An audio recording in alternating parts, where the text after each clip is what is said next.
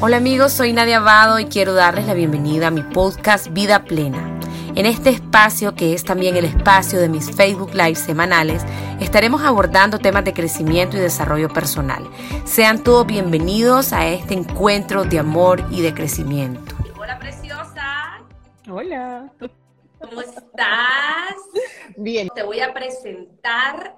Ella es Lucy Doughty, así se dice, amor. Así mismo, Doughty. Ajá. Doughty elegante.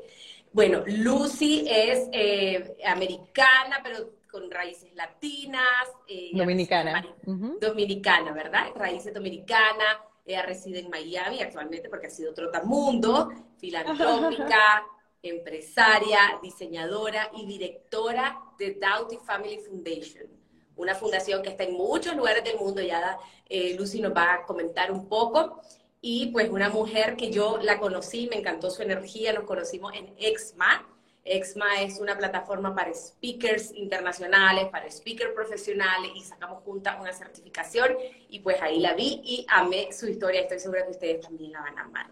Así que amiga linda, bienvenida a esta tu comunidad. Gracias, gracias. Gracias por invitarme. Por supuesto que sí. Y vamos a estar hablando sobre esta podero, este poderoso mantra, frase, decreto, elegí vivir. Si lo ponemos para hacerlo más mantra, elijo vivir, cada día elijo vivir. Claro, cada día. un poquito, Lucy, contanos un poquito de tu historia, eh, que es maravillosa, qué es lo que te pasó, en qué momento elegiste vivir, a qué se debió, etcétera. Bueno, de por sí yo siempre he tenido un lema en mi vida que es desde muy joven, porque he viajado desde muy jovencita, primero como modelo, luego estudiante en Italia, luego como diseñadora, em, seguía viajando, viajando, conociendo. Me fascinaba el, viajar.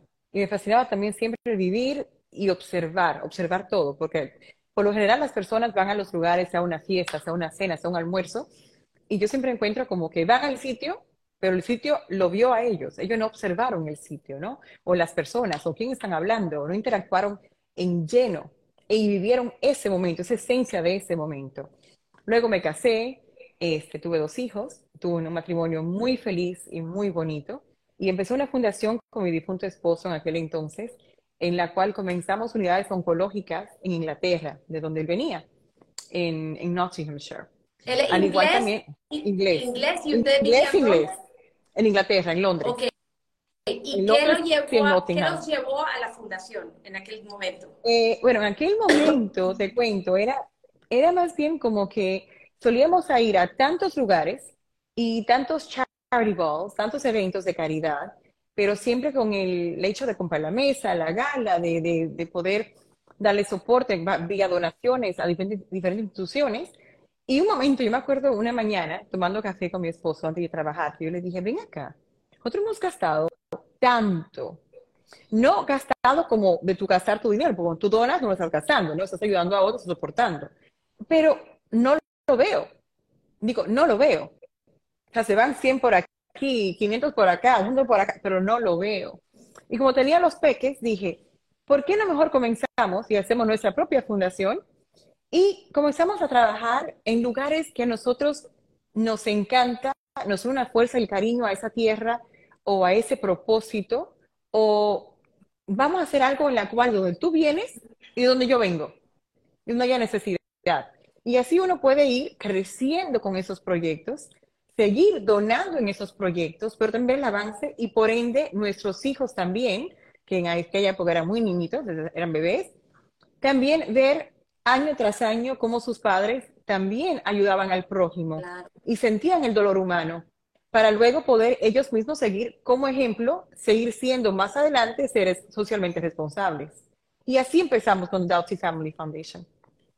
Qué lindo, qué lindo, eh, sí, como, o sea, definitivamente pues que sos un alma diferente, pues, porque no, es cualquiera el que dice, vamos a hacer una fundación, pues ya que ayudamos, hagamos una fundación, o sea, eso tiene algo especial, hay una misión, hay algo ahí maravilloso en tu alma que fuiste la de la iniciativa. Y cómo, bueno, ya nos vas a contar cómo nos ha llevado la fundación, ha llevado la fundación hasta un montón de países. Contanos un poquito tu historia, donde tocaste fondo, contanos todo lo que pasó. Bueno, cuando comencé con la fundación, primero hicimos un centro oncológico en Nottinghamshire, este, porque resulta que mi, mi suegra era enfermera de maternidad por 52 años del St. Mary's Hospital. Y ya era la cabecera prácticamente de toda esta unidad de maternidad que ya cuando ella se enfermó, se enfermó de bowel cancer, este, todas las enfermeras que las cuidaban prácticamente ya las vio todas nacer. Entonces ella se rehusaba a ir a hospitales privados, porque en Inglaterra tienes el NHS, que es el National Health Service, de la cual puedes ir y recibir ayuda médica gratuita con tu número social. Entonces ella se rehusaba. ¿Qué sucede? Ahí me di cuenta que no había un centro de endoscopía, no había un centro preoperativo y que las personas que tenían que hacerse una endoscopía o un, o un examen preoperativo para entender qué tipo de cáncer tenían, tenían que viajar cuatro horas de distancia hacia Leeds y esperar el turno en la fila del National Health Service, que es la, el, el, Seguro Nacional Social. Este, y dije, ¿sabes qué? ¿Por qué no hacemos una unidad acá de endoscopía y de preoperative unit? Y así mismo lo nombramos, se, nom se nombró a través de Mercia Doughty en Nottinghamshire. ¿Qué pasa? En Inglaterra la diferencia es que tú haces la unidad o la ala, como le decimos nosotros latinos, y le equipas, pero luego tú la donas al Estado. Porque como yo probé en la medicina y probé en los doctores, tú le donas la ala. Y así comencé con esa primera. Luego, a raíz de esa, nos fuimos con una segunda, que era, que me acuerdo que fue a estar una vez, centros de acogida para mujeres abusadas. Y yo decía, pero ¿por qué razón si vienen acá, tienen ayuda, se pueden escapar? ¿Por qué razón eh, vuelven y se van? y al final, estadísticamente, se van, sucede tres a cuatro veces, de la cual la cuarta vez o está ya muerta o mata al abusador, ¿no? O es un caso de ambos. Y el otro va preso porque no pone la demanda. Y entendí cuando fui a ver el lugar que, claro, llega, llega con dos niños, tres niños, llega sin nada. Y la primera cosa que tienes, aunque sea de acogida, es vergüenza. Y también tienes un sentido de, de, no solo vergüenza, pero también te sientes, te sientes menos, tienen los niños que están gritando, quieren su casa, quieren su hogar, quieren su privacidad, sea bien o sea mal, y ahí vas a estar en un salón donde hay cuatro madres, cinco madres, una con un caso peor que el otro o una con un caso mejor que el otro, pero están todas juntas. Y ahí decidimos, ¿sabes qué? No, vamos a ver si podemos, no, y fue una cosa con mucha presión, cuando yo me convoqué con la directoria en ese momento, no podemos coger personas por seis meses y vamos a remodelar todo el centro de acogida y vamos mejor a dividir un salón por una habitación para la cama, o sea, la cama principal con bunk beds, o sea, cama de una arriba a la otra, ¿no? Para niños y tenemos habitaciones más pequeñas con baños comunes, dos habitaciones con un baño en común en el centro, pero las madres cuando llegan, por lo menos tienen su privacidad. Entonces, ahí duramos seis meses modelando, lo que nos dimos cuenta después fue que, claro, cuando las madres venían con esa presión, no se iban, porque tenía su, privacidad. Claro. Y, y por ahí empecé con ese lado. Luego nos llaman y nos dicen, mira, aquí queremos hacer una prueba, una incubadora tecnológica para hacer este, eh, un centro de, de, psicólogos que estén trabajando en línea. Eh, ¿Te acuerdas, eh, más jovencita, en los colegios te decían, si tienes un problema de abuso o un problema de, violencia, tienes que llamar al 1800, ¿no? Para reportar. Bueno, allá también existe el 1888. Y que es parte de la NSPCC, que es, es también para niños, eh, eh, Childline para niños abusados. Que resulta, en aquel entonces querían hacer una prueba de una incubadora en línea, que venía toda la era tecnológica, a ver cómo nos iba. Patrocinamos esta incubadora en Nottinghamshire. Comenzamos con 42 terapeutas trabajando 24 horas, 42 me refiero estando estable con el cambio de, de, horario, ya te vienen otros 42. El terapeuta no puede trabajar más de tres días a la semana, cuatro horas, porque es demasiado lo que escucha y lo que ve, y luego tiene que tener dos sesiones para ellos mismos también en cuanto a psicología. Em, y dijimos, vamos a patrocinarlo el hecho fue que fue todo un éxito y hoy día recibimos 4 millones de hits. Hay, hay cinco incubadoras en toda Inglaterra, ya es parte gubernamental y privado para mantenerla porque es mucho lo que se conlleva. Y aparte de ser niños abusados, también tenemos sexting, tenemos bullying, tenemos violencia doméstica, tenemos los refugiados. Con tal de que hables inglés, childline.org.uk. Luego lo voy a poner en línea. Ustedes se pueden conectar si tienen problemas y tienen niños que se quieren conectar también. Si conoces de alguien que tiene una psicología de terapia. Eh, la ventaja de esto fue que descubrimos que el niño en el teléfono, cuando llama, se siente avergonzado de expresar qué le está pasando. O tiene miedo de ser escuchado, ¿sabes? Si quiere comentar lo que está pasando en su casa. Sin embargo, en línea está en silencio y puede automáticamente quitar en el botón arriba, quita private y quita lo que está viendo. Y también puede dibujar lo que le está pasando. Y de acuerdo al terapeuta que ve eh, qué tan difícil en ese momento, dice y decide, Seguro Social tiene que ir y poner una bandeja roja, eh, una, una, bandera roja a sacarlo de su casa rápido. Claro. Y eso ha funcionado de maravilla. este, fue el tercer, este fue el tercer proyecto. Increíble labor. Lucy, contanos un poquito de la historia con tu esposo, lo que pasó, lo que viviste en el momento en que estabas mal y decidiste elegir vivir. Bueno, esto todavía me falta mucho más. Si quieres seguir hablando de, bueno, vamos a saltar todo de la fundación entonces, ¿no? Porque de ahí nos fuimos a un centro, llevó el otro, este, y pasaron unos años, y luego mi esposo falleció, y falleció de SADS, que es Sudden Adult Death Syndrome, que es muerte eh, súbdita, ¿no? Un ataque al corazón, estaba en nuestra casa del campo, en Inglaterra, eh, y eso aconteció. Entonces a mí en tres minutos la vida me dio un paro me dio un paro muy fuerte. Yo tenía dos niños de 5 y 6. Eh, tenía un mundo de actividades, un mundo de, proyectos juntos con él. Este, y se paralizó todo. Y en ese momento había que decidir dos cosas. O vives o te entierras. Que no es fácil. Y, claro. y no ha sido fácil, porque también heredé un imperio muy grande de la cual tuve que madurar, ¿qué te digo? 30 años en dos. Con mucha presión. Fue, Lucy? Ya 10 años. 10 años. 10 años. ¿Cómo, ¿Cómo lo superaste? O sea, ¿cómo has ido en 10 años salir adelante, mamá soltera, con dos niños pequeños? ¿Cómo lo has hecho? Para mí fue muy importante primero su educación, eh, tenerlos siempre al mando, incluirlos en todo, incluir la, imagen y la vivencia de, lo que mi esposo hizo en vida, muy de cerca, en todas nuestras casas no ponerlo, no tacharlo, sino en la mesa todos los domingos se conversaba, se habla, todavía se habla de las cosas que hubiera hecho, hubiera dicho, o, cómo se parecen los niños en las, en las aptitudes que tienen, o las cosas que sí hizo y colaboró.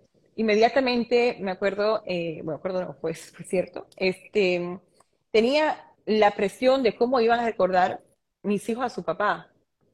Y entonces lo que tomé en la decisión en ese momento fue de hacer, de ir a grabar. Eh, cuando tengo una compañía de edición que hacen películas allá en UK, of the Royal Academy of Arts, y hice un documental. Éramos 25 personas, tanto políticos, empresarios, eh, alumnos de que fueron con él al colegio, en su escuela, su papá en aquella época que estaba aún vivo, familiares, e hizo un recuento de su vida para mis hijos. Cuando estuvieran grandes, quisieran preguntar más, siempre pueden recurrir y, vivir y sentir y escuchar el ejemplo de lo que de la impronta que ha dejado su papá, la huella que dejó su papá en vida a sus seres queridos. Y no solo lo que pueden, no, no solo lo que leen, porque si metes en Google su nombre salen dos mil artículos. Pero quería más algo de una vivencia personal, ¿sabes? Y no solamente de lo que vivió su mamá, pero lo que vivió también el otro. Qué lindo y qué idea más genial y qué bendición que pudiste concretizarla, pues que tuviste los equipos, los medios, las personas. ¿Qué edad tenía él cuando se fue? 54. Ok. ¿Y tus hijos lo recuerdan? ¿Cinco años? Oh, sí, muchísimo, muchísimo. Sí, sí. Sí, sí, porque era un padre muy, muy hands-on. Sí, sí. Wow. Lucy, ¿qué le dirías a una viuda, a una mujer que pierde a su esposo como vos de la noche a la mañana? ¿Cómo, ¿Qué le diría a alguien que está pasando por un duelo como ese? Bueno, te digo que después que enviudé es que uno descubre muchas cosas, ¿no? Hay que ver qué tipo de mujer le leía el mensaje. Por ejemplo, si una mujer que era muy querida, como lo fui yo, y muy amada, eh, si tenía un hombre que vivía completamente para mí, entonces ya la cosa es más dura. Este, pero yo sí diría que tienes que ir y revivir esos momentos. En mí, parecer, si mi esposo hubiera muerto, no sé, tal vez en otro país, en otra ciudad, porque él también viajaba mucho, al igual que yo, tal vez hubiera quedado en mi mente, oh, o sea, ¿qué pasó? ¿Lo hubiera podido ayudar? Eh, o sea, no hubo un doctor que llegó a tiempo, pero no, murió en nuestra casa, del campo, exactamente yo supe lo que pasó paso por paso y eso me dio mucha paz. Claro. Eh, entonces, yo le diría a una persona que sí ayuda, que sí está enamorada y que sí quiere mucho su, su matrimonio y sus hijos, que se enfoque en lo bonito, en las experiencias vividas. ¿Cuántos matrimonios hay que de seguro conoces y no tienen vida? Viven el día a día, se llevan bien como amigos, se llevan bien, pero no viven en pareja, no se empujan en pareja, no se quieren en pareja. Y si eres una persona totalmente amada, tienes que ser y vivir en gratitud de lo vivido y de que fuiste amada y fuiste querida y fuiste entendida. Y eso no le pasa a todo el mundo.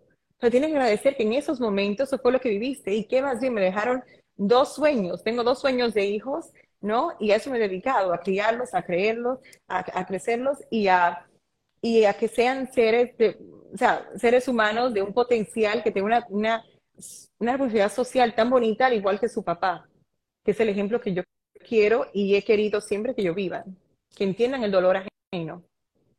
Qué lindo.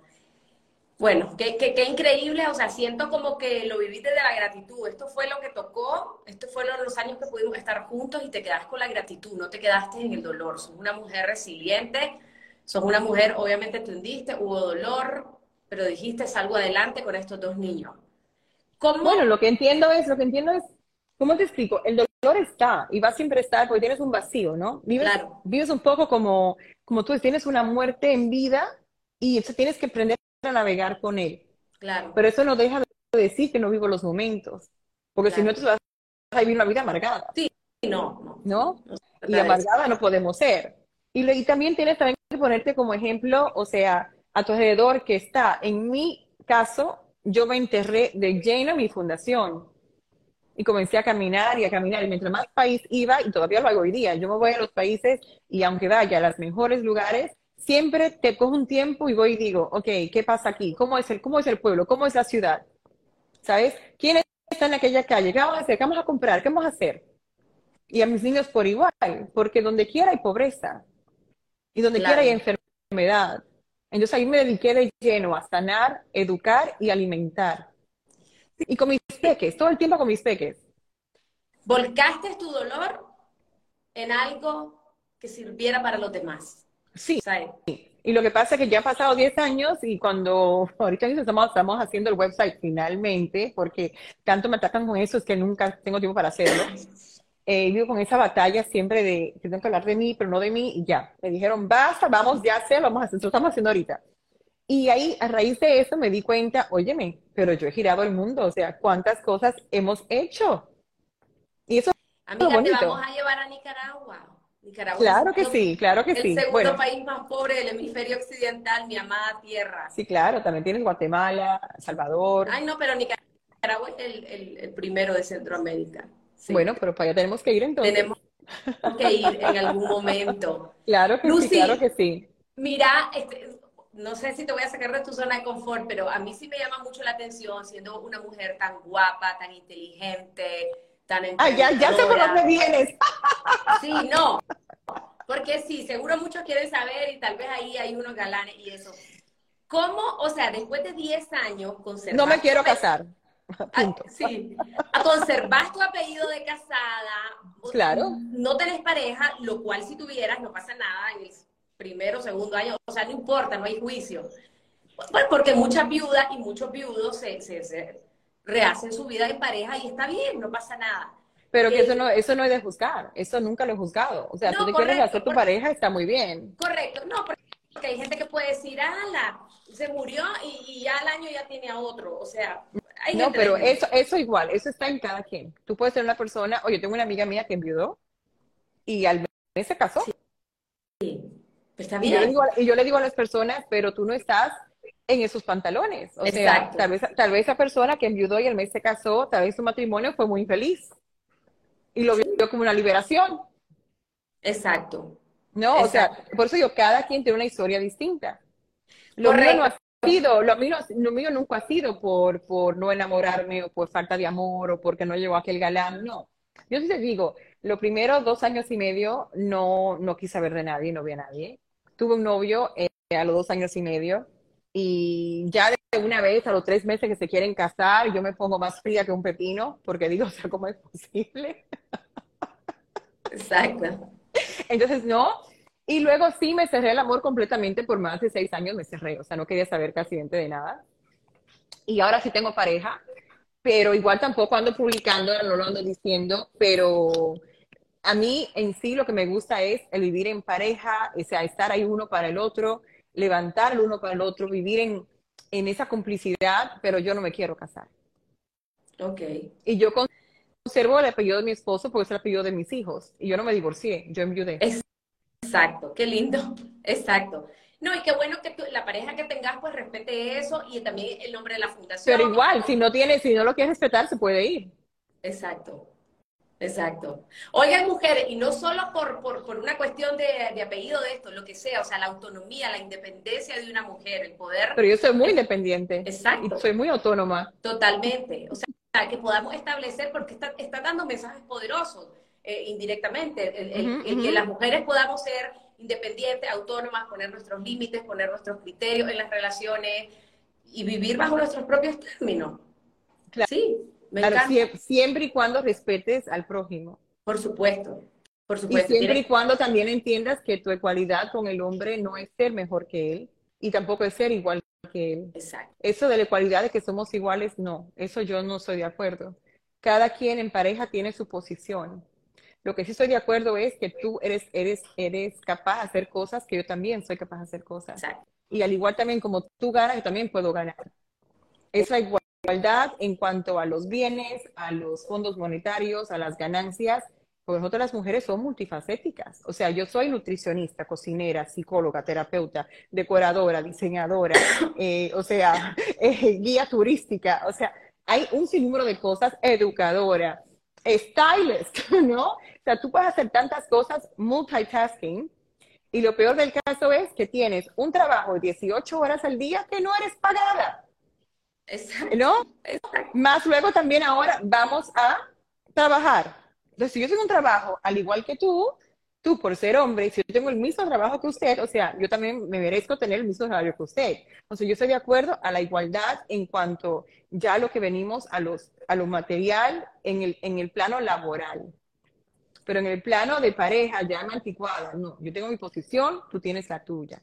Porque al igual tampoco yo quiero que el hombre en mi casa me diga a mí cómo quiere las cosas. No, la ama de casa, por lo menos yo que soy muy ama de casa y me encanta todo lo que es homemaking y cocina y, y conversados en mesa y todo demás, no, las reglas las pongo yo en mi hogar.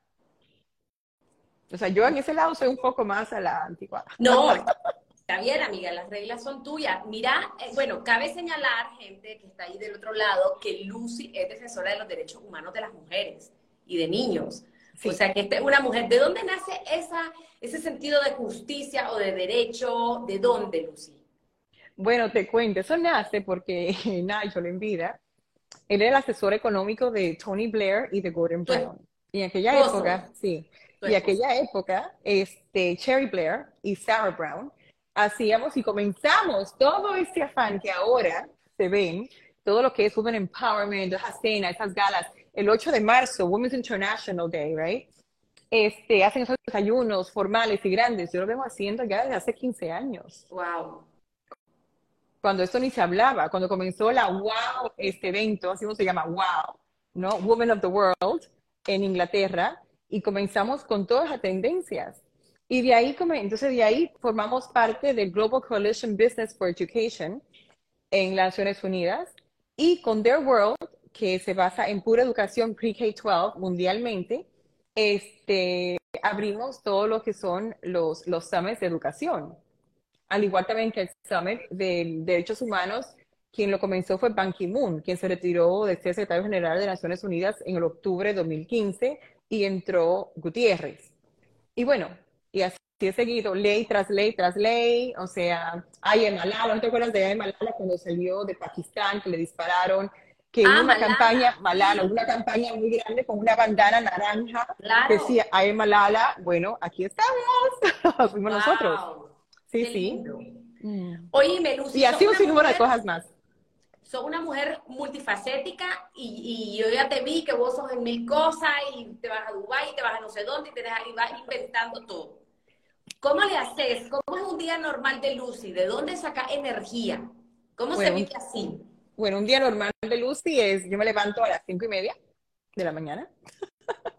Del club de las cinco, amiga. El te club de las cinco, cinco y media, seis de la mañana.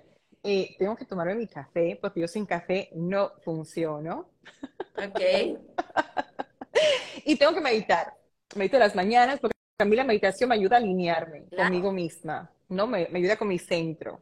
Así igual como nosotros también meditamos, rezamos nuestras, nuestras eh, huellas, ¿no? Nuestra única comunicación con Dios porque somos únicos. Este, y ahí sí le pido mucho a Dios, por mí, por mis hijos, por mis padres, por el bienestar de cualquier problema que en momento yo esté enfrentando, sea injusticia, sea aquella persona que me topé con aquel dolor ajeno, cómo lo puedo ayudar, cómo va mi día, qué puedo hacer para mejorar mi día y también saborear ese día. Me encanta estar presente en la presencia de Dios, en mi conversación con Dios todas las mañanas. Ahí me tomo mi media hora, 40 minutos. Luego, para la cocina, para la cocina desayuno a mis peques. Lo atendés vos directamente. Yo sí, y tengo mucho servicio porque ya la gente me dirá, ¿pero tienes servicio? Sí, yo tengo servicio, pero yo cocino, yo desayuno, yo hago desayuno, yo hago almuerzo, hago cenas, eh, te puedo cocinar para 5, 10, 80 personas sin ningún problema. Sí, sí. Wow, amiga. El Titanic está hundiendo y yo sigo poniendo la misa. Qué bella. Y luego empieza la agenda. Se van al colegio, empieza mi agenda formal. En las mañanas, cuando estoy en Estados Unidos, como ahora que estoy aquí en Miami, de 7 de la mañana a 7 y media hasta las 1, trabajo con Inglaterra y todos los proyectos europeos, o ya sea África o Asia, con el cambio de horario. Y después de las 2 de la tarde, ya entonces empiezo con todo lo que es Estados Unidos y República Dominicana. Wow. Ok, amiga, paréntesis. Entonces la fundación, tu fundación, está en, en los cinco continentes. ¿Estás Más en- o menos, sí, sí. Wow. Ok. Entonces, en la mañana unos continentes y en la tarde otros continentes y en la noche qué hace Claro. Lucy? Claro, pero en la mañana y en la tarde no, to- no todo es fundación. También tengo que ver los portafolios de inversión, ver cómo van los negocios, las cosas que me envían. Cada tres semanas tengo, tengo que firmar, o sea, un mundo de documentaciones que me envían por igual, tener muchos Zoom meetings, trabajo, trabajo. Wow. Ahí también almuerzo con mis amigas, ceno con mis amigas, saco tiempo, puedo sacar tiempo, puedo cenar, llegar tarde si no he terminado y sé que de 7 a 1 estoy ocupada con Inglaterra, por ejemplo, entonces yo sé que yo puedo cualquier cosa, lo atraso y me vas a ver a las 3 de la mañana terminando papeles para estar todos enviados para cuando ya se despierten, lo tengan todos en, en fila india, ¿no? Sos una mujer balanceada. O sea, tenés la rumería de trabajo, pero no dejas a tus amigas, no dejas a tus peques, no dejas nada. Ah, no, claro que no. ¿Sabes cuál es el secreto? No. ¿Qué es lo que yo siempre les digo? Las madrugadas, la meditación, iniciar el día así, las personas más exitosas y más plenas, porque el éxito no solo es la fama y el dinero, no, es plenitud, familia, amigos, salud. Las personas más exitosas son las que se levantan de madrugada y meditan. Y meditan, rezan, oran, se conectan con la luz, con lo que quieran. Y eso me encanta, amiga. Maravilloso. Claro, y también- también son las personas también que no se dejan estresar por cualquier problema que les Es- venga, Exacto. porque entienden que la raíz, la raíz de ese canal, de ese problema, si te estresas, no vas a solucionar nada. Tienes que separar, digerir el problema y decir cómo yo puedo actuar, cómo yo puedo ahora, qué yo puedo hacer como persona para poder resolver esto. Si yo me estreso, si estoy muy nerviosa, no lo voy, no lo voy a observar bien y por ende no voy a actuar bien. Entonces tienes siempre que tomar una pausa. Y le digo, y le aconsejo a todo el mundo, a mis niños siempre, tienes dos oídos, una boca. Vamos a escuchar más, observar más y luego hablar. Totalmente. Me encanta eso, las pausas, las pausas. Y no, de- no desbocarnos. Yo, hay una frase muy sencilla que a mí me, ha servido mucho cuando estás como en un, algo pasó, pues algo feo, algo incómodo, lo que sea.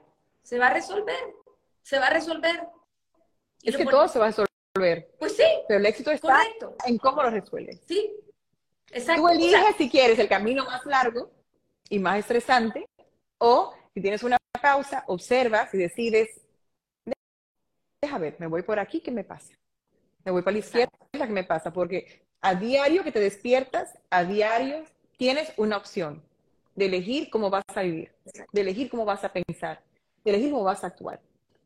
Al igual también tienes una pausa para tú poder decidir en la situación que tú estás, sea amor, trabajo, eh, familia, si tú dejas de ser y de admirar la persona que tú eres por esa situación, eso se llama sabotaje a ti mismo. Totalmente. Entonces todo empieza por amor propio. Tienes que respetarte, amarte más, quererte más y escucharte más. Hago así para que te escuchen. La autoestima, la base, el amor propio es más importante. Lo más, bueno, yo vivo enamorada de mí.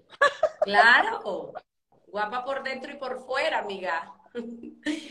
maravillosa, maravillosa.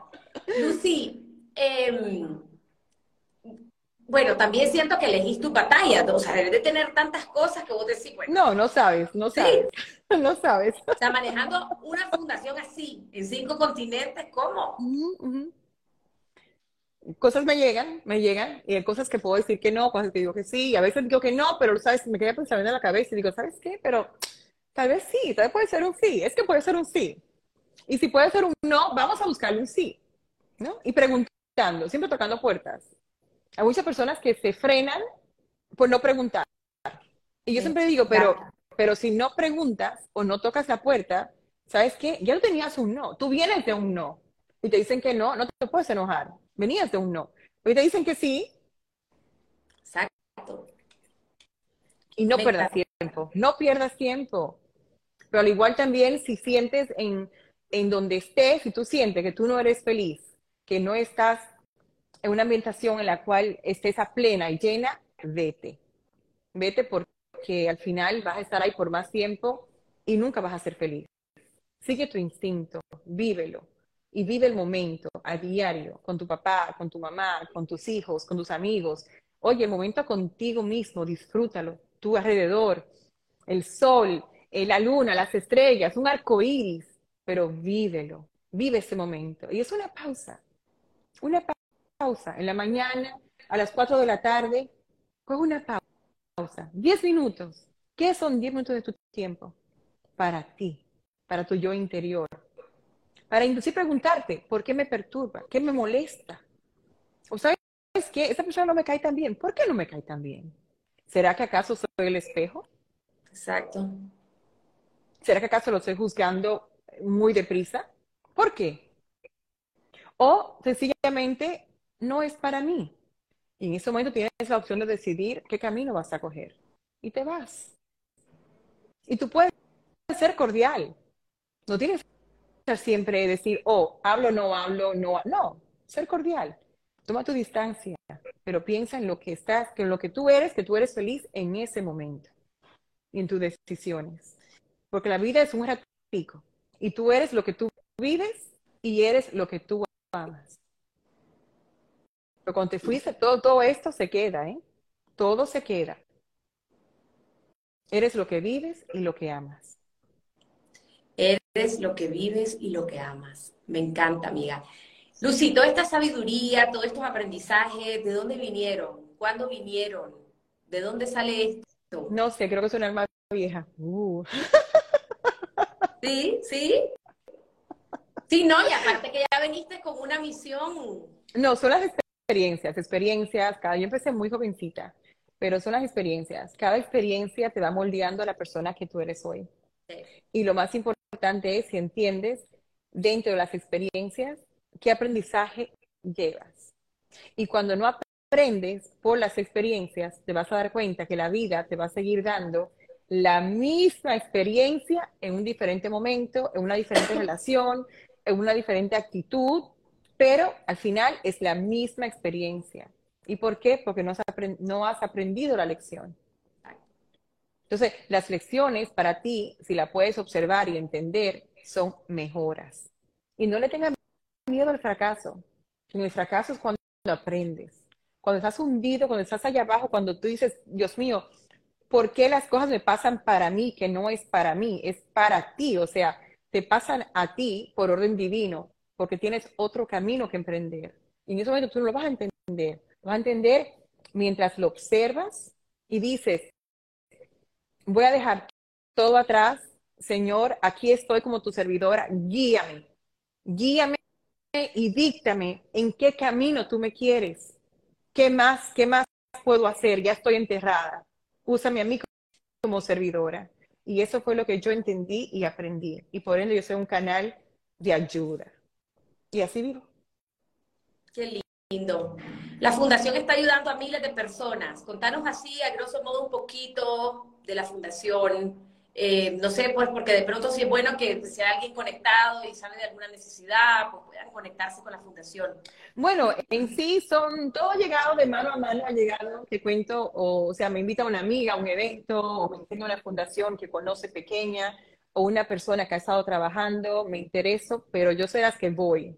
A mí me dicen, mira, Allí está, hay un campo, no sé, hay una señora pastora que está ayudando y tiene 20 mil niños, tiene 50 niños, quiero, no, yo digo, vamos. O sea, y, voy hacia, hasta el final para entender qué está pasando y cómo podemos ayudar y colaborar. No tan solo con la mía, pero también con otras que también conozco.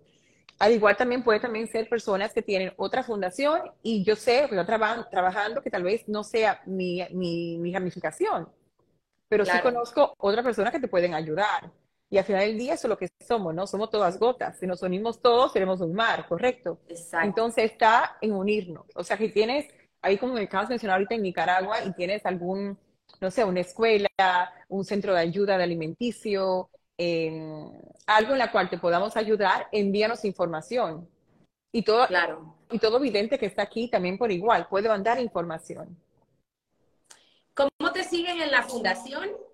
En la fundación simplemente van a Doughty Foundation, que también tengo esa página media ahí porque he subido apenas como 20, 20, 30 fotos. Y este, pero bueno, puedes mandar un mensaje en el privado y puedes decir, mira, aquí, porque damos pequeños grants de 5 mil, de 10 mil, de 15 mil, eso me la paso cada rato donando, de acuerdo al grant que es, ¿sabes? Eh, y me envías, por ejemplo, este, la información del proyecto que tienes y que tengas una fundación que es válida. No que, por ejemplo, la hija de Teresa tiene, no, no, no, o sea, una fundación que es válida, que está trabajando, que yo pueda ver la administración, porque aquí todo lo que nosotros donamos, 98% se va a la ayuda. Mi fundación eh, da las más cinco empleados, de la cual son todos voluntarios y se paga solamente el contable y la secretaria. Todo el resto y todo, mi trabajo, mi tiempo, yo soy cero, soy sola yo. No tenemos una organización así con unos salarios enormes, no. No. Y si, tenemos un banco muy grande que le agradezco diariamente a la cantidad de voluntarios que tengo cuando digo, vamos a pintar una escuela. Óyeme, qué felicidad cuando la gente se asoma y dice, ¿sabes qué? Vamos, y en dos horas tengo 50 voluntarios. Cuando digo, vamos a donar eh, cientos de mochilas, ¿Quién me ayuda? En tal provincia, en tal sitio, en tal país, y la gente se comunica, yo estoy acá. Y a mí me ha acontecido mucho que hay muchas personas que me dicen, no tengo dinero, pero quiero ayudar, quiero ser parte, ¿cómo puedo hacerlo? Y yo le digo, es sencillo. ¿Tienes dos manos?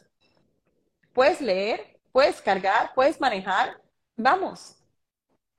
Porque tú estás llegando a un sitio en el cual yo no puedo llegar. Entonces, para mí, en ese momento, tú eres mi ángel. Claro. ¿sabes? Eh, también eso es otra, o sea, entender cómo también tú como persona puedes ayudar que no sea donando, que no todo es dinero. Y al igual, si, todos solo tenemos dinero, ¿cómo podemos hacer los centros? ¿Dónde están los doctores, las enfermeras, los profesores, los ayudantes, los choferes?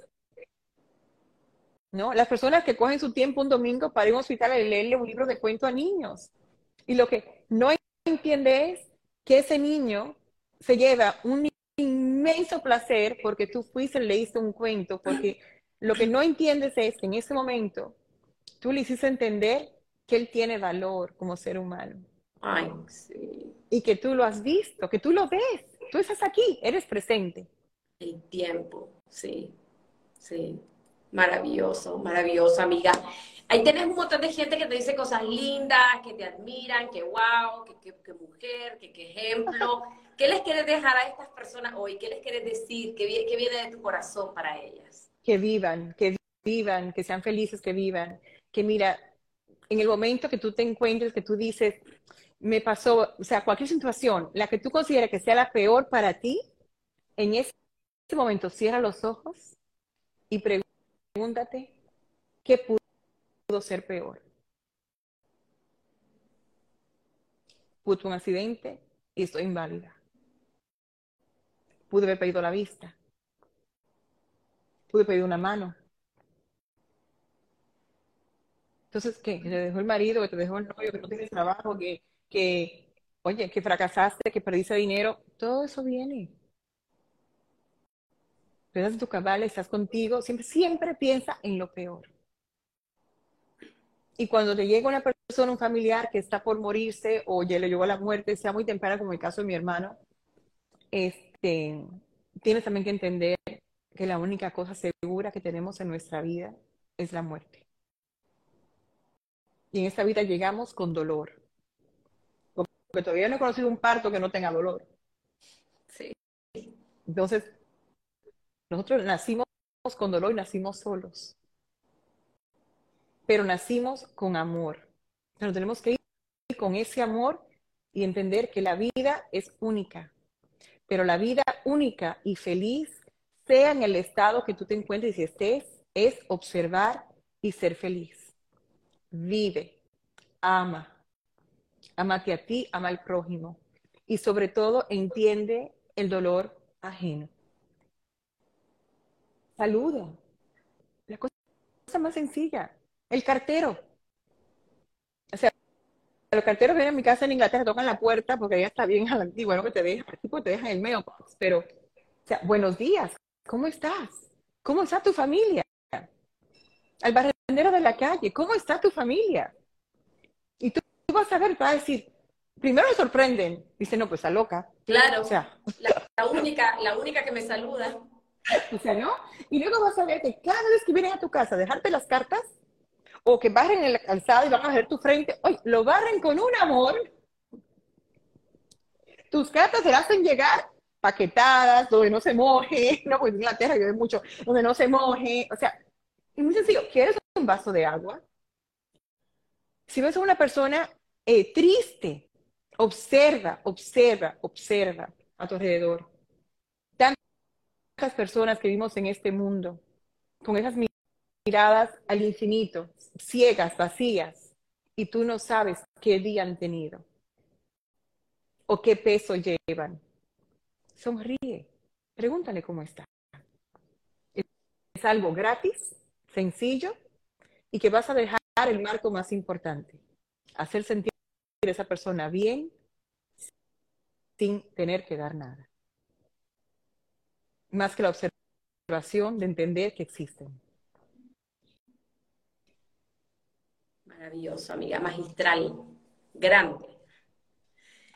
Corazón bello, gracias. Gracias por todo lo que nos han transmitido. Pueden seguir a Lucy en sus redes sociales y los de mi comunidad los invito a seguir a Lucy siempre está dando mensajes muy lindos, ahí pueden ver su fundación, quien quiera, quien quita que el día de mañana necesiten algo o refieren a alguien, lo que sea, pues. Oye, ¿quién quiere ser voluntario? ¿Quién quiere ser voluntario? Voluntarios, todo, todo por ahí. sí. Gracias, amiga, por ese mensaje de elegir vivir, vivir de manera consciente, presente, con gratitud, con presencia, con amor, y con, observación, mucho lo mencionaste, con observación y observar cómo estoy, cómo están los demás. Ya no vivamos así, tirin, tirin, tirin, no. Con más, pausa. Pues la vida se con va. más pausa. Se, va. Es se va, se va. Se va. Y, y cuando despertar miras de la atrás, manera. ¿qué es lo que miras? Es lo vivido y lo amado. Sí. Lindo mensaje y meditar, despertar y tener ese momento espiritual, llámese como se llame la práctica, despertar de manera consciente y conectadas, conectadas. Así es. Te mando un abrazote, corazón. Gracias por estar aquí. Esto queda grabado. Para los que entraron tarde, escuchan la historia de Lucy, una historia muy, muy emotiva, resiliente y una mujer muy especial. Por eso está aquí, porque traemos acá estas almitas que tienen mucho que darnos. Amiga, gracias. Te mando un abrazo y una feliz noche. gracias a ti. Hemos llegado al final de este episodio y quiero darte las gracias por haberme acompañado. Te invito a seguirme en todas mis redes sociales como Nadia Abado. Desde ahí siempre estoy compartiendo contenido de crecimiento, motivación y desarrollo personal. Te espero la próxima semana.